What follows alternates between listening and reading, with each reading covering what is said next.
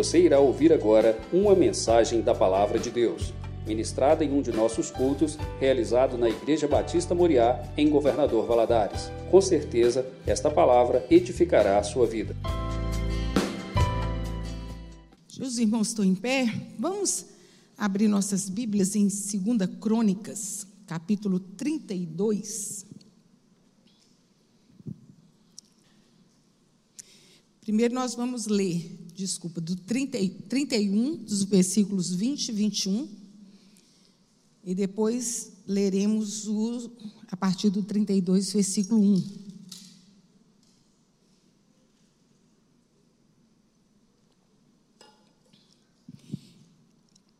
Crônicas 31, 20. E Ezequias fez em todo Judá o que era bom, reto e verdadeiro perante o seu Deus. E toda boa e toda obra que começou no serviço da casa de Deus e na lei e nos mandamentos para buscar o seu Deus, com todo o seu coração fez e prosperou. 32. Depois dessas coisas e desta fidelidade, veio Senaqueribe, rei da Síria, entrou em Judá e acampou-se contra cidades fortes e intentou separá-las para si. Vendo, pois, Ezequias que Senaqueribe vinha e que seu rosto era de guerra contra Jerusalém, teve conselho com seus príncipes e varões para que tampasse as fontes das águas que havia fora da cidade. E eles o ajudaram. Assim muito povo se juntou e tapou todas as fontes, como também o ribeiro que se estendia pelo meio da terra, dizendo: Por que viriam os reis da Síria e achariam tantas águas? E ele se fortificou, edificou todo o muro quebrado até as torres, e levantou outro muro para fora, e fortificou a Milo na cidade de Davi, e fez armas e escudos em abundância, e pôs oficiais de guerra sobre o povo, e ajuntou-os para si na praça da porta da cidade, falou-lhes ao coração, dizendo: Esforçai-vos e tende bom ânimo. Não temais nem vos espanteis por causa do rei da Síria, nem por causa de toda a multidão que está com ele, porque há um maior conosco do que com ele. Com ele está o braço de carne, mas conosco o Senhor nosso Deus, para nos ajudar a guerrear nossas guerras. E o povo descansou nas palavras de Ezequias, rei de Judá. Agora nós vamos lá para o Salmo 46. Salmo 46. Ele começa assim: Deus é o nosso refúgio e fortaleza, socorro bem presente na angústia. Pelo que não temeremos, ainda que a terra se mude, ainda que os montes se transportem para o meio dos mares, ainda que as águas rujam e se perturbam, se perturbem, ainda que os montes se abalem pela sua braveza. Há um rio cujas correntes alegram a cidade de Deus, o santuário das moradas do Altíssimo. Deus está no meio dela, não será abalada. Deus ajudará no romper da manhã. As nações se embraveceram, os reinos se moveram, ele levantou a sua voz e a terra se derreteu. O Senhor dos exércitos está conosco, o Deus de Jacó é o nosso refúgio. Vinde, contemplai as obras do Senhor, que desolações tem feito na terra. Ele faz cessar a guerra até o fim da terra. Quebra o arco, corta a lança, queima os carros no fogo. Aquietai-vos e sabei que eu sou Deus. Serei exaltado entre as nações, serei exaltado na terra. O Senhor dos exércitos está conosco, o Deus de Jacó é o nosso refúgio. Pai, e nós queremos na tua palavra. O nosso coração, Senhor, se alegre em podermos crer num Deus tão maravilhoso que luta por nós, que guerreia as nossas guerras. Pai, muito obrigada pela tua palavra que lemos, que o Senhor possa continuar falando aos nossos corações. Fala comigo, fala através de mim, fala com cada um dos teus filhos que aqui estão e aqueles que nos ouvem pela internet. E repreende do nosso meio todo e com qualquer espírito contrário ao teu. Que as mentes sejam trazidas cativas ao Senhor Jesus nessa hora é que oramos a Ti em nome de Jesus. Amém. Os irmãos podem se sentar. Há um rio cujas águas alegram a cidade de Deus, o santuário do Altíssimo. Esse Salmo 46 é um, ele é um hino de louvor, uma celebração do livramento do grande inimigo. Nós lemos aqui esse texto que Ezequias era um rei temente a Deus. E ele fez o que era bom e o que era reto e verdadeiro perante o Senhor. Nós lemos aqui esses versículos. Tudo que ele podia fazer para exaltar o nome do Senhor, ele fez.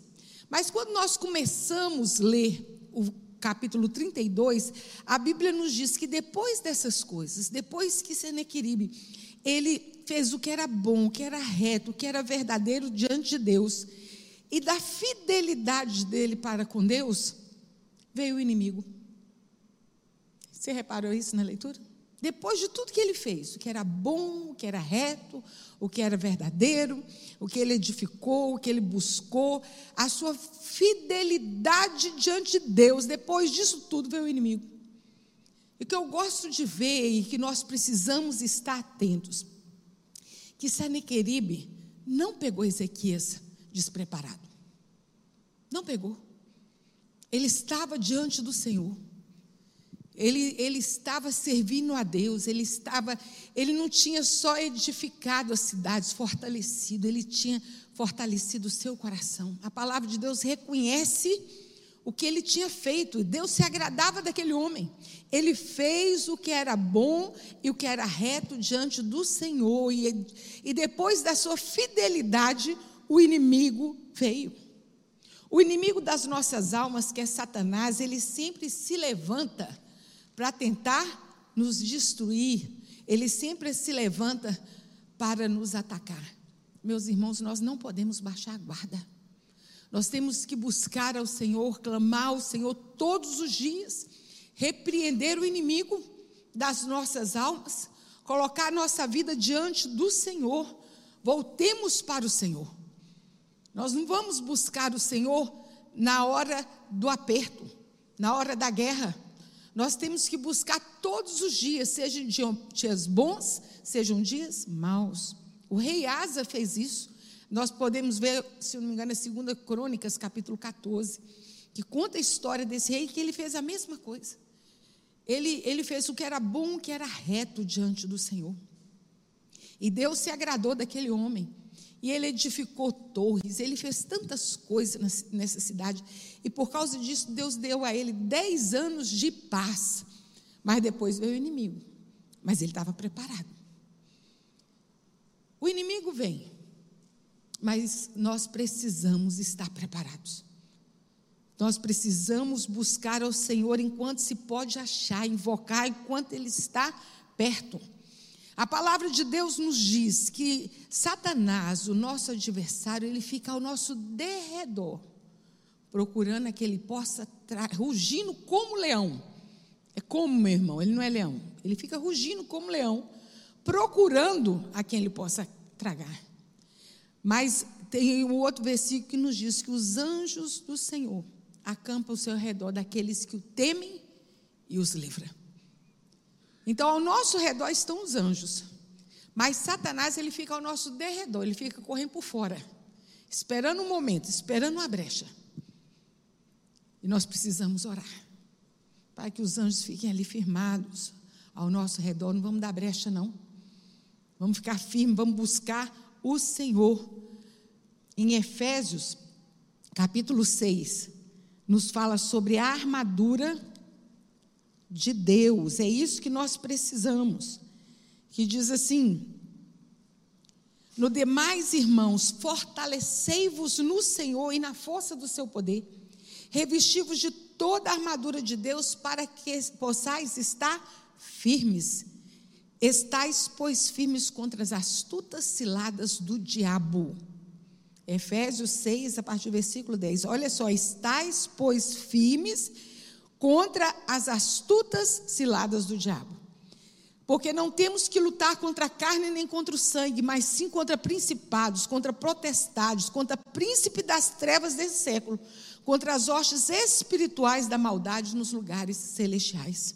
Portanto, tomai toda a armadura de Deus para que possais resistir o dia mal e, havendo feito tudo, ficar firme. Estais, pois, firmes, cingido vossos lombos com a verdade, revestindo a couraça da justiça, calçados os pés da preparação do evangelho da paz, tomando sobretudo o escudo da fé, com o qual podereis apagar todo dardo inflamado do maligno.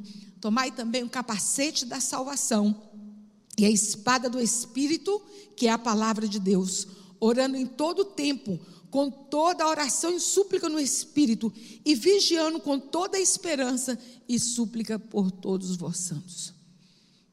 Precisamos estar preparados, meus irmãos. Precisamos pedir, clamar ao Senhor que a armadura dele esteja ajustada no nosso corpo. Capacete da salvação, a coraça da justiça, o cinturão da verdade, os pés calçados com a preparação do evangelho da paz, o escudo da fé e a espada da palavra. Nós precisamos, o Satanás não pode nos pegar de surpresa. Foi isso que aconteceu lá com, com, com Ezequias. Ah, se ele não tivesse preparado. Porque depois de tudo que ele estava na presença do Senhor, mas nem por isso Satanás deixou de armar cilada contra ele, porque esse Senaqueribe era Satanás em pessoa. Ele vinha para poder destruir. E assim estava Ezequias. Ele sabia que a batalha ia ser grande. Ele sabia quem era o inimigo. Nós não podemos desmerecer as ciladas de Satanás, o, que ele faz contra nós. É claro que o Senhor é maior. Porque Senaqueribe mesmo, ele falou: olha, com eles está o braço de carne, mas conosco está o braço forte do Senhor. Ele se fortaleceu mais uma vez no Senhor. Ele foi e tomou conselho com os príncipes, e eles disseram: por que, que ele, o inimigo vai chegar e vai achar tanta água? Vai chegar e vai se fartar. Né? Primeiro que ele não pode chegar na nossa vida. Mas depois que chegar ainda vai se fartar das águas. Ele tapou as fontes de água. E como também tampou, os ribeiros se, se estendia sobre a terra. As cidades, naquela época, elas precisavam ser edificadas perto de água potável. E ali não havia o rio, ele havia fontes. Em Jerusalém, Jerusalém era abastecido por fontes naturais. Já pensou aquela água assim, mineral, limpinha, cristalina, pura? Era assim que Israel era abastecido de água. E por causa de uma brilhante obra de engenharia naquela época, Ezequias tapou as fontes. Ele abriu um túnel na rocha, gente, de Gion, localizada fora de Jerusalém, e canalizou por meio de um túnel subterrâneo para um tanque dentro da cidade. Eles foram cavando na rocha e abrindo caminho, a fim de que a cidade continuasse sendo abastecida de água mesmo quando fosse sitiada, porque essa era a ideia do inimigo. Sitiar a cidade e não permitir que chegasse água ali. Mas eles, em dois grupos de trabalho, eles cavaram um túnel na rocha vindo de Jerusalém em direção a Gion e outro de Gion em direção a Jerusalém. E ambos se encontraram no meio do caminho e escreveram detalhes sobre a escavação que haviam terminado. Olha aí, e ele existe, tá? Não é história da Bíblia, não, está aqui, ó. Está lá em Jerusalém. Sim. Mostra outra foto para a gente. A entrada. Mostra para a gente as inscrições na rocha. Está lá, para quem quiser ver. Eu não sei o que está escrito, não, mas falaram na construção. Pode mostrar o outro, tem outro. É a mesma coisa. Está lá. Um dia eu assistindo Discovery Channel, esse negócio que passa, que eu vi eles falando sobre isso, ele, porque tem uns, uns estudos né, que eles vão na Bíblia para saber se aquilo é verdade. Eu vi isso aí foi, gente, que incrível. Está lá a inscrição os, os homens, eles cavaram 580 metros na rocha. Na picareta, irmão. Porque não tinha britadeira na época, não é assim? Seja não é engenheiro, assim, não tinha. Era ali, ó. Mas eles se juntaram, o povo se alimou no Senhor. E eles prepararam para poder cavar esse túnel. Ezequias sabia quem era o seu Deus e quem lutava por ele. E o Senhor guerreou a sua guerra, dando-lhe vitória. O Salmo 46 foi escrito pelos filhos de Corá. E vemos a confissão desse salmista quando ele diz assim: Ainda que o mundo venha a ser abalado, eu não preciso temer. Não preciso temer. Ele expressou, Ezequias, ele expressou a sua calma e confiança na habilidade de Deus para salvar. Deus é digno da nossa confiança. Você já desconfiou do poder de Deus? Ah, como é que vai resolver isso? Deus, ele tem habilidades, eu gostei dessa, dessa frase, para nos salvar. Deus é o nosso refúgio eterno e pode nos dar força sob qualquer circunstância. Nada pega Deus de surpresa, pode nos pegar, mas Deus não. Todos nós precisamos de uma fortaleza. Aqui fala: Deus é o nosso refúgio e fortaleza, socorro bem presente na hora da angústia. Martinho Lutero, que foi um dos líderes da reforma protestante, ele escreveu um hino que diz assim: Castelo forte é o nosso Deus, espada e bom escudo. É onde nós podemos nos refugiar. Castelo forte nós precisamos estar dentro, ali, guardados pelo Senhor. O Salmo 46 descreve Deus como refúgio e fortaleza. Fortaleza quer dizer um abrigo seguro, cercado de muralhas contra o que mantém o inimigo à distância. Você está ali. O Sidney tem a proteja-se, né? E ele cuida da segurança de muitas casas. Esses dias eu fui num lugar e falei assim: como assim? Vocês não têm um sistema de segurança, de alarme? Eu tenho um amigo que, que tem a proteja. Se eu fosse vocês, colocariam um alarme aqui. A gente não fica mais assim confiante, ah, tem um alarme, tem, né, tem as câmeras, que hoje é tão necessário. Mas como na, pró na própria loja dele, ele fala assim: se Deus não guardar, vigiar a casa, em bom trabalho aqueles que vigiam. Porque não há lugar mais seguro, não há lugar melhor que possamos estar, que não seja na presença do Senhor, que não seja ali. O exército assírio colocou Jerusalém sobre o cerco e cortou o fornecimento de água. Quando eles pensaram assim, deixamos a cidade sem água, no calor do Oriente Médio, eles pensaram assim: a vitória vai ser rápida, que o povo vai ficar sem água. O que eles não imaginavam era que Jerusalém fosse protegida pela fortaleza de Deus.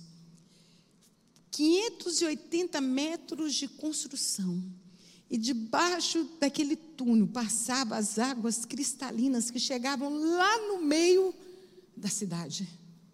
Lá no meio da cidade há um rio cujas correntes alegram a cidade de Deus, o santuário do Altíssimo. Deus está no meio dela, não será abalada. Eles estavam do lado de fora no sol assando, pensando que o povo de dentro da fortaleza estaria morrendo. Mas quem estava no sol escaldante eram eles. O povo de Israel estava ali, com água clara e fresca.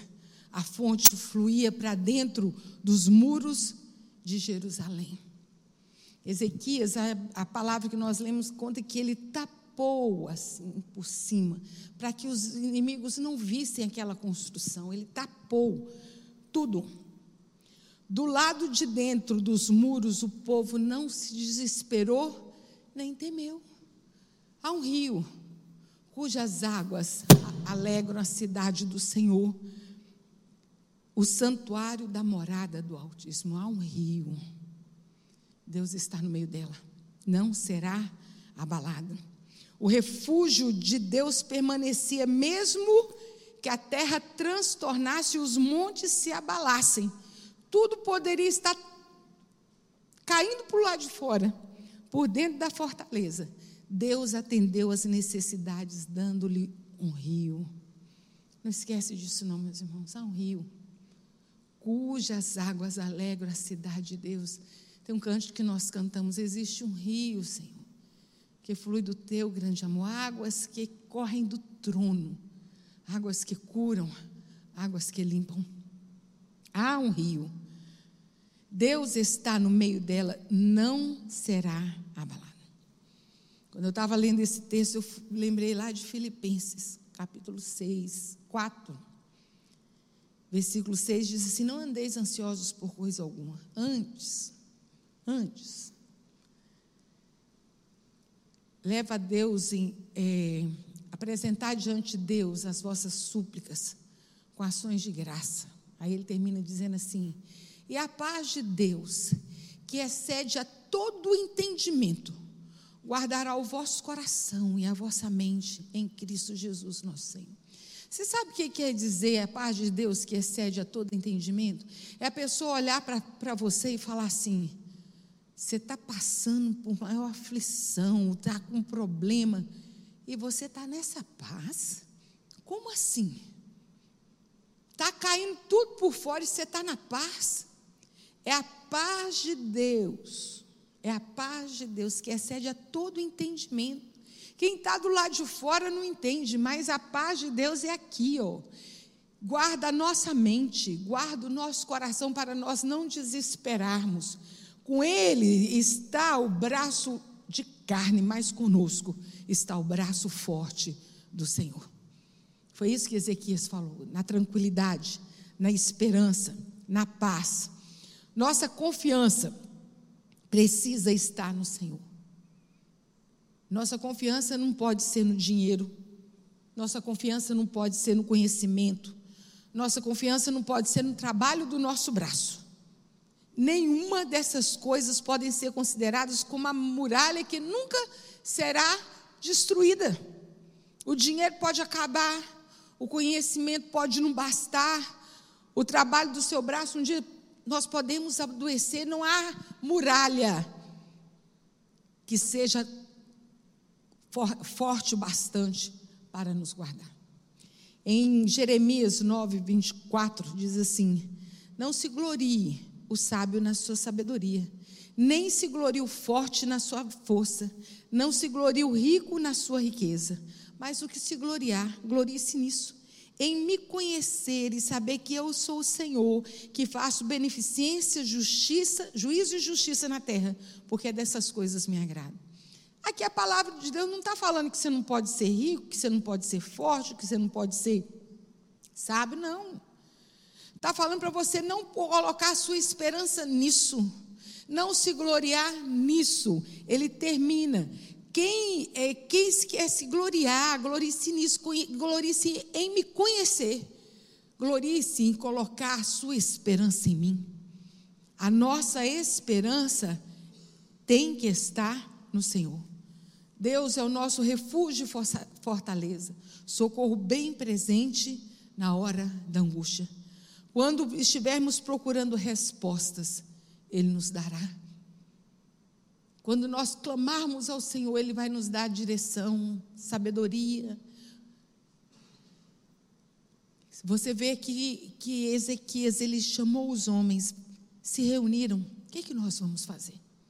Eu creio que naquela hora eles oraram. E eles tiveram essa ideia de fazer túnel. Eles tiveram que se esforçar, sim. O povo se reuniu, sim. Mas Deus deu a direção. Cava. Quando é que aqueles homens iam pensar? Cava na rocha. Se algum deles falar assim, ah, esse negócio não vai dar certo, não. Sempre tem, né? Ah, se eu fosse vocês não mexiam com isso, não, não vai, vai ser difícil, vai cansar. Mas eles escolheram crer na direção de Deus. Quando precisamos de um abrigo, Ele fornecerá a nós. Quando precisarmos de proteção, Ele nos guardará. Nós temos um socorro bem presente na hora da tribulação. Já parou para pensar nisso? Que aonde quer que nós formos, o Senhor é conosco. Esses dias um, um, um, rapaz me ligou, falou: Vivo, estou indo viajar. Estava indo para outro país. Eu falei para ele assim: Olha, do Senhor é a terra e a sua plenitude. O mundo é aquele que neles habita. Não existe fronteira para Deus, existe para a gente. Né? A gente chega em qualquer outro país, nós temos que passar pela alfândega, passar por isso, passar por aquilo. Existem barreiras. Mas para Deus não há. Nós que colocamos limites, mas nosso Deus é ilimitado. Nós que às vezes colocamos dificuldade, mas Deus, em Deus não há dificuldade. Deus pergunta para Abraão assim: haverá algo demasiadamente difícil para mim, Abraão? É comigo mesmo que você está falando? Nós temos um socorro bem presente nas tribulações.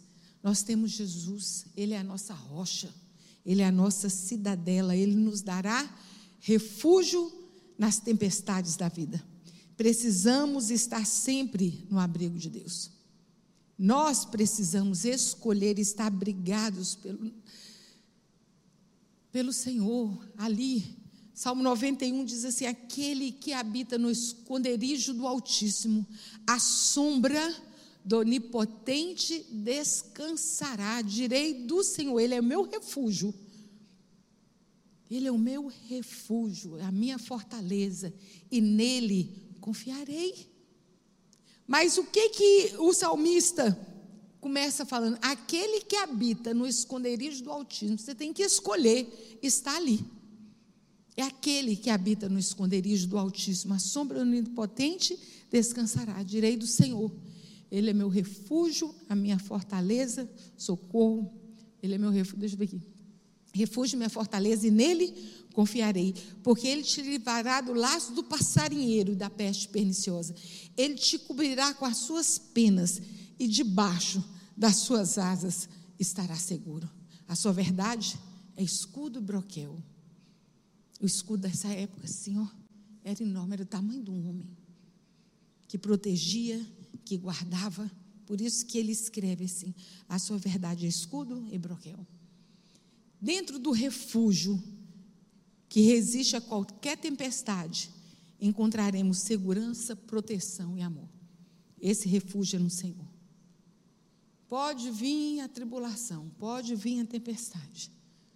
O mundo pode estar tá caindo lá fora, mas a gente volta aqui. Há um rio cujas águas alegram a cidade de Deus, o santuário da morada do Altíssimo. Deus está no meio dela, não será abalada. Deus a ajudará ao romper da manhã. Olha que coisa linda. O choro pode durar uma noite, mas a alegria ela vem pela manhã. Deus ajudará no romper da manhã.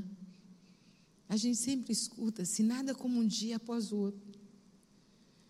E a gente pode até chorar. O choro pode durar uma noite. Mas aqueles que confiam, aqueles que esperam no Senhor, toda lágrima Deus limpará. Toda. Toda lágrima Deus limpará. Vamos ficar firmados no Senhor vamos crer no Deus da nossa salvação. Vamos ficar em pé? Vamos orar?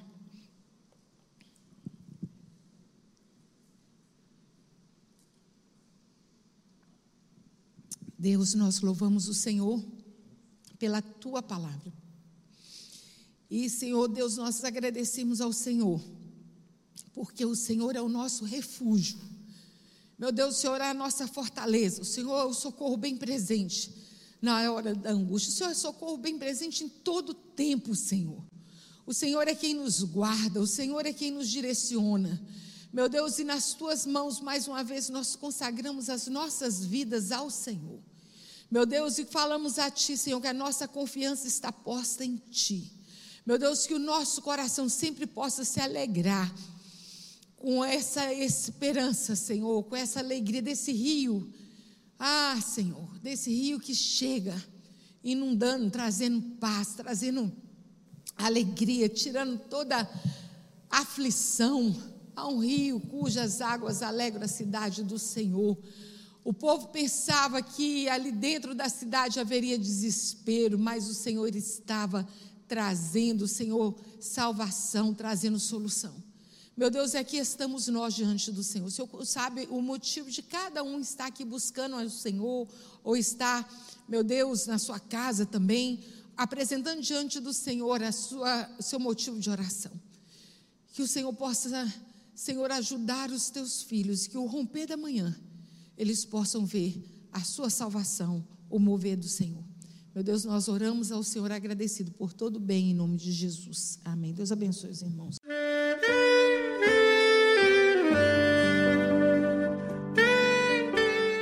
Querido amigo, Deus se interessa por você. Ele conhece as circunstâncias atuais da sua vida. Não hesite em buscá-lo. Em Jeremias 33, versículo 3, ele nos diz: Clama a mim e responder-te-ei, e anunciar-te-ei coisas grandes e ocultas que não sabes. Esperamos que a mensagem ouvida tenha falado ao seu coração e que você e sua família sejam abençoados pelo Senhor Jesus.